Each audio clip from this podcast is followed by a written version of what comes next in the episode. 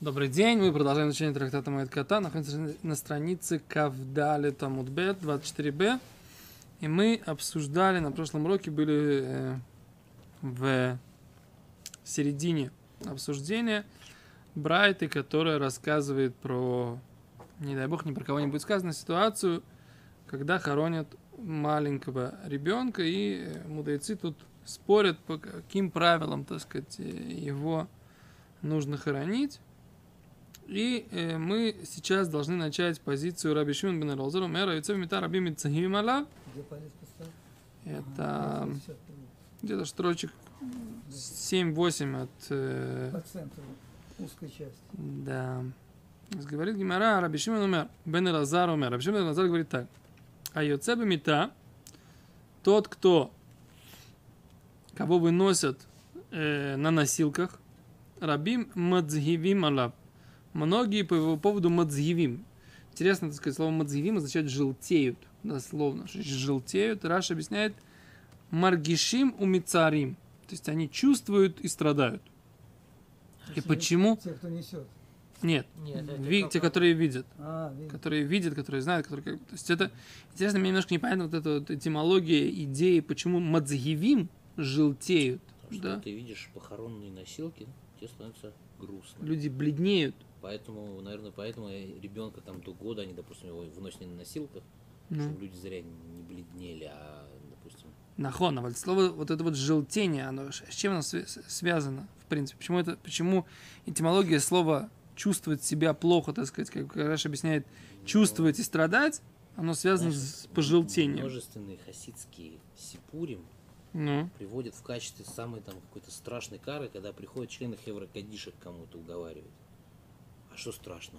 Хевра Кадиша, ну, да, ну вот приходят люди, которые работают на похор... ну, могильщиками, это пугает. Нет, Значит, может быть... Похоронный процесс это тоже пугает. Почему желтый? Ну, наверное, наверное, стресс серьезный нервный, это может печеночка сразу. И поэтому что сразу печеночка, и поэтому жел... ну, желтуха еще, сразу начинается у всех серьезно. Он еще говорит, что э, там желтый это зеленый на самом деле, по-моему, цвет про арбаминим. Угу. Тоже как-то, может быть, это не именно что желтеет, это там Тут есть, э, я сейчас посмотрел, тут есть другая герса, что они кричат, мецавхин. Мецавхин. Больше кричат. То есть, как бы начинают больше плакать и страдать, это больше подходит по смыслу. А, Лома цигивин, они не желтеют, а они мецавхин, а они кричат. Окей? Okay? Другая герса. А, а, другая герса. Другая герса. Так, так они объясняют. Да? Э... Тут они объясняют такую вещь. Ран говорит, что маадимим пнейхем краснеют у них лица, миров царь от э, большого горя. Да. А Раши говорит, вот это вот другой вариант написания Раши, имеется в виду Мицавхин, пируш шатинок шахвали отцов меток, вот гадоли уши юрабим митанхим алав. Многие по его поводу грустно вздыхают. То есть, как бы вот это вот кричат, имеется в виду грустно вздыхают, там, всхлипывают, каза, да? Что-то типа это. А есть вариант, который приводит, что они, так сказать, мадзгивим, даже желтеют лица – Герса шлифанену, как написано у нас, перуши мешаним по ним старим, что у них лица изменяются, и они очень страдают. Имеется в виду понятие цагаву панав, это шиништану панав. Лицо, когда меняется, это называется миштаним панав. Гимара в Миноход. Понятие лицо желтеет, на самом деле, такая идиома, которая означает изменение выражения лица. В худшую сторону.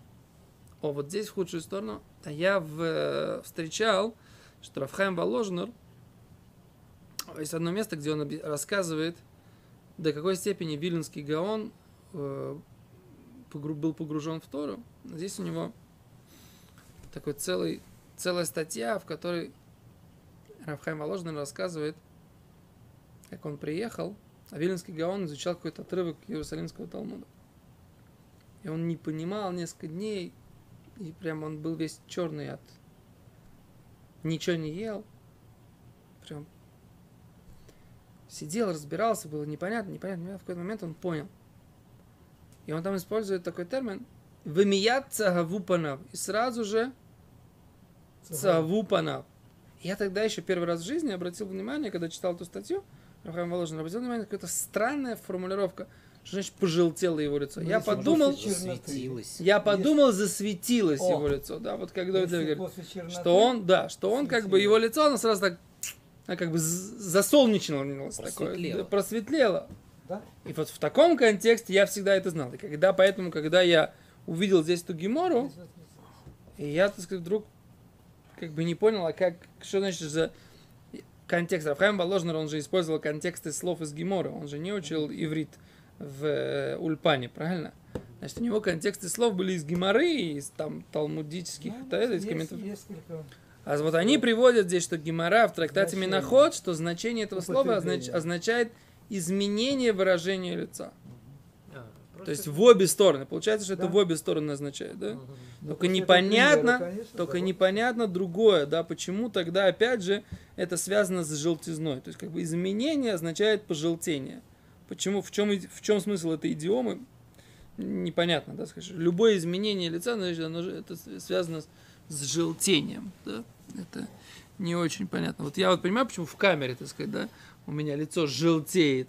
Не, не желтеет, вот рубашка, так сказать, белеет, а лицо желтеет. Это я понимаю в камере, потому что она как бы тупое железо, что можно с нее взять, да, с этой камерой. А вот почему, так сказать, как бы здесь это называется пожелтение, я не знаю. Окей, дальше. Так что у нас?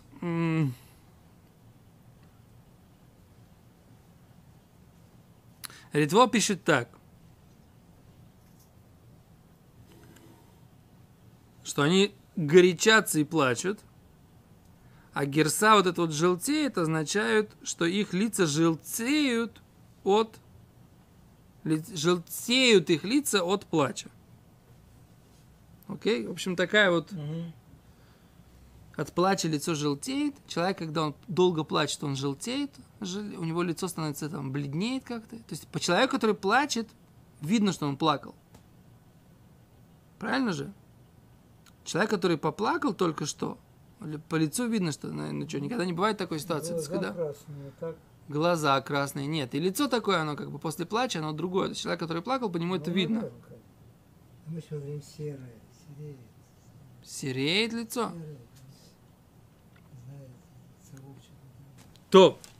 В общем, как бы надо как-то обратить внимание, дай бог, чтобы никому не надо было плакать, но надо обратить внимание, как выглядит человек, в какую сторону меняется человек, когда он плачет, да?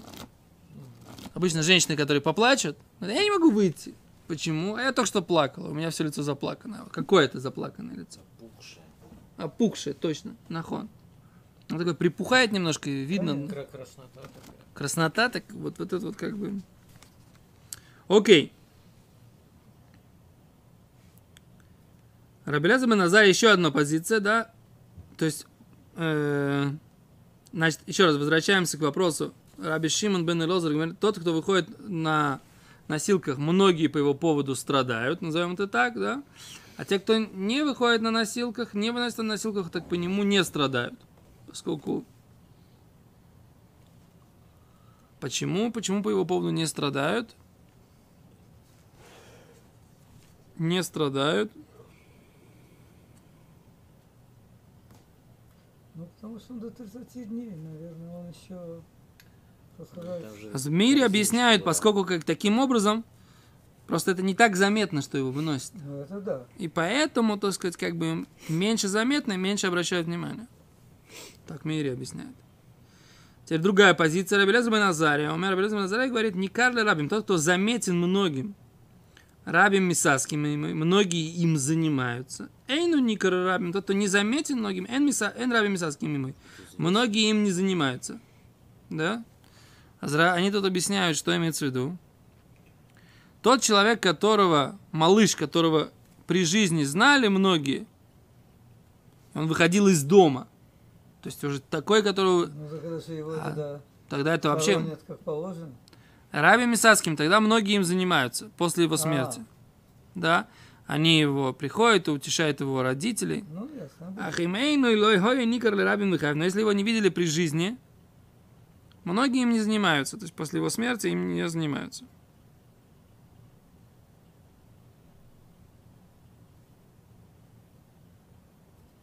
Рамбам считает, они пишут, нет спора между Раби Шимоном, я тоже не понял, в чем разница между двумя этими позициями, как бы, да? Заметный, незаметный, выходит на кровати, не выходит на кровати. Что это, у них это не спор. Катана цеба мецтарим алавши, катана не карли раби митаским мо. Поскольку тот мали- маленький, которого, который заметен, им занимаются.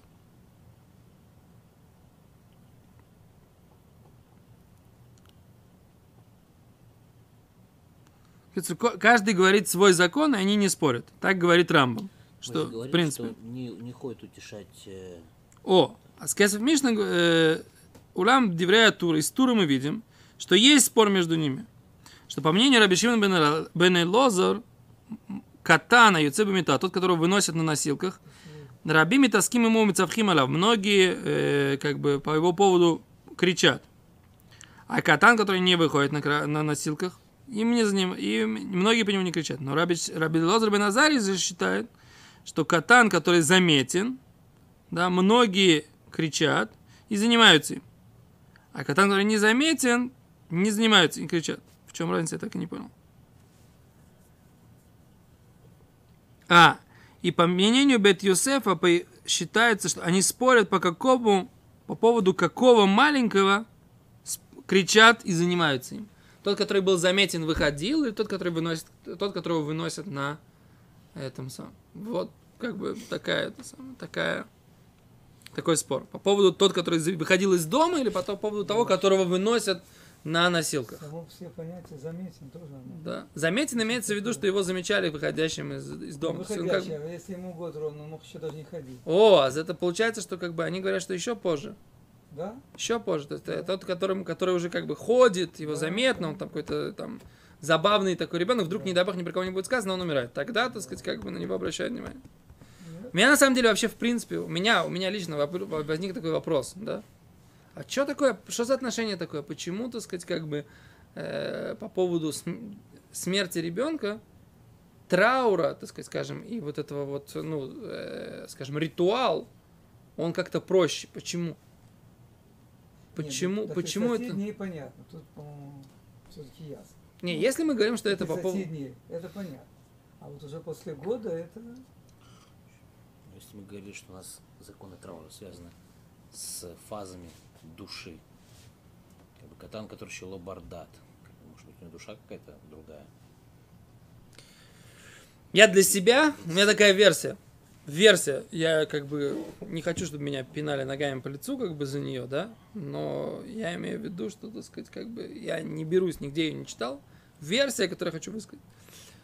Мне кажется, что у них э, к понятию детская смертность отношение было немножко другое. То есть, поскольку детская смертность была неизбежна, Она была достаточно... обычной. высока и, и неизбежна, то они воспринимали ребенка, пока он не вырос, не, они понимали, что как бы какой-то процент из родившихся детей, Не жильцы. Ты говоришь, после года? Или о каком-то ребенке говоришь? Или до года? любой абсолютно, они понимали, что детская смертность, Что так, есть разница? Что да, а за них спорят, так сказать, как бы, да, но общее как бы отношение к детям как бы у них было такое, да, что вот сейчас посмотрите там продолжение, как бы вы еще, вы еще вы получите еще большие как бы сюрпризы, так сказать, да. Короче, у них отношение было к детской смертности как к факту, которого не избежать. И поэтому ребенок, который не вырос и не начал, так сказать, как бы уже самостоятельную какую-то жизнь, они к нему относились как потенциально, как к солдату на войне, как бы, да? Это как бы понятное дело, что какой-то процент умрет. И поэтому траур у них, Много да, процент детской смертности был огромный. И поэтому, так сказать, как бы они, в принципе, понимали, что как бы к этому, как вот, ну, какой-то процент должен умереть. Вот так. И тогда, мне кажется, это немножко объясняет вот это вот такое как бы равнодушие, определенное равнодушие, так сказать, как бы, к детской смертности. Конечно. Современной реальности, если умирает ребенок, гораздо больше цар. Почему? Потому что детская смертность, Барух Хашем, так сказать, это стало как бы вещь э, Ну, редкая. это- Я это очень поспорить. Спорный вопрос, очень спорный. Во-первых, вчера мы уже говорили, что у нас как бы до 30 дней он не считает, что он как бы... как Ну, бар- вообще Да, он считается 30 нефель, да. 30 дней выше. Мы значит, не уже, берем. 30 дней. скажем так, Он уже не- не называется- самостоятельный Самостоятельный, для ага. жизни. В 30 дней, самостоятельный. Не А если, что а если у мамки молоко пропало, он самостоятельный? Соседка покормит. Какая соседка? Пока не найдут, это целое дело. Нету никакой тебе матерны его выкормить, ничего. Он не называется после 30 дней, он не называется нефель, он не называется выкидыш. Это единственная вещь. То есть ты уже можешь ему сказать, что он в потенциале как бы нормальный ребенок. А ты почитай, там есть Аллаха такая, да, что ребенок, который рождается, в Базман Гемора рождался на восьмом месяце, вообще считался мукце, а, мукце. Ну, это В шаббат, как бы, да, его, так сказать, как бы вообще трогать было нельзя. восьмой месяц. На восьмой месяц, потому что восьмой месяц, он, он, он и сейчас самый Сейчас, плохой месяц, конечно. да? Он и сейчас самый плохой месяц, Да. восьмой месяц. Но там Гимара говорит до такой степени, что кормить его мать имеет право над ним склоняться и кормить для того, чтобы у нее с груди как бы легче было молоко, Да, есть а не для того, чтобы его накормить. Корова нуждается в селенке. Да. То есть это, еще раз говорю, мне кажется, что это реальность, так сказать, отношения к детям, она была просто потому, что они прекрасно понимали, как бы, да, что вот это вот, э, ну, какое-то количество вырастет, какое-то количество уйдет. Так мне кажется. Вот смотрите, так сказать, как бы дальше продолжение, немножко почитаем, да? Еще раз, у меня другой версии нет, как бы, да. Просто интересно, есть, была ли какая-то статистика? такой? Потому что то, что нам медицина говорит, что благодаря ее успехам это достижение медицины и так далее, Ну, меня это не сто процентов. Не убеждает? Не- Они Почему? могут что угодно сказать. Тогда вот было так, а теперь так. Это тут у нас никаких вопросов. Ну, возьмите, не, не говорите про, про, про тогда, возьмите про начало 20 века. Это же, Возьмите про начало 20 века, когда не было еще э, Эзра Ховкин, не как его зовут, Эзра, Ховкин, как его звали, Ховкин, который сделал вакцину, так сказать, да, когда была холера, тиф, оспа, чума, все что угодно.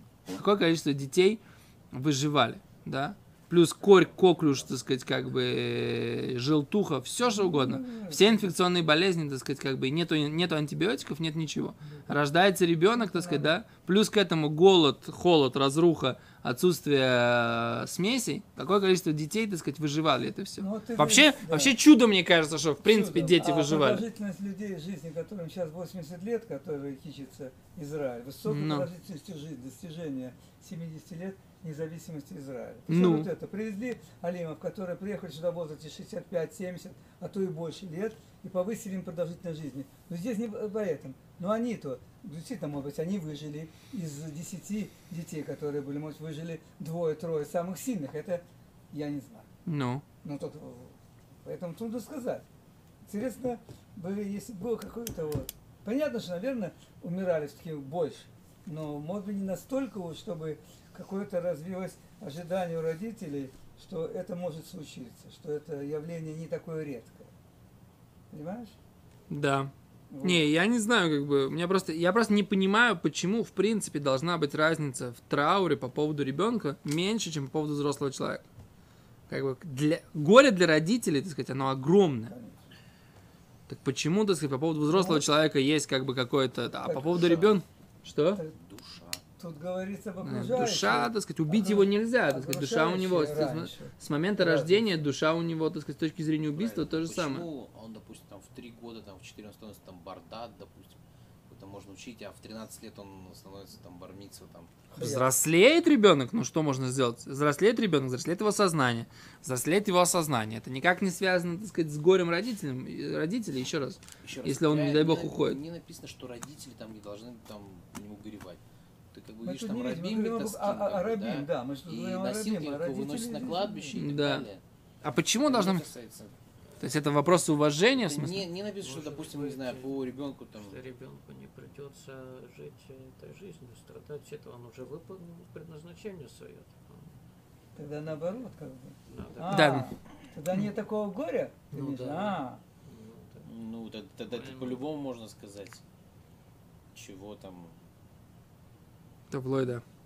Короче, в общем, этот вопрос меня э, Да, он такой, озаботил, да?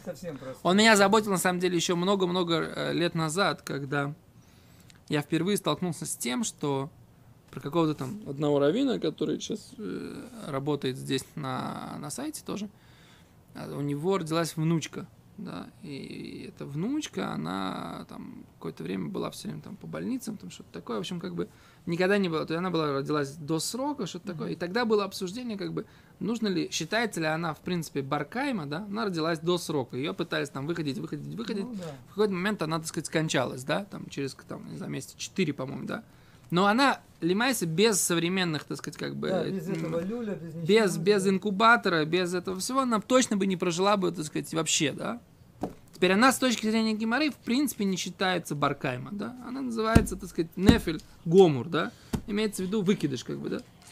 И тогда, так сказать, я впервые, как бы, услышал, так сказать, как, ну, это вот обсуждение, а как к ней относиться, как бы, забрать, забирают ее тело, так сказать, в принципе, в принципе, так сказать, там, в этом случае Хевра Кадиш, они забирают тело этого ребенка, они даже не показывают родителям, где оно похоронено. В некоторых там случаях, когда там, да, то есть там есть такие сугим, да, когда просто забирают, и вообще, в принципе, родители не, не участвуют, не, не приходят никак, да. Нефель забирают в ИЗ. Почему? Чтобы потом не убивались, не ходили на эту могилу, не падали на нее, так сказать, не страдали и т.д. Для этого это делается, да. И для меня тогда это был такой шок, как бы, да. Ну да. А, а почему? Ну, у родителей-то у этих горе. Так? Да.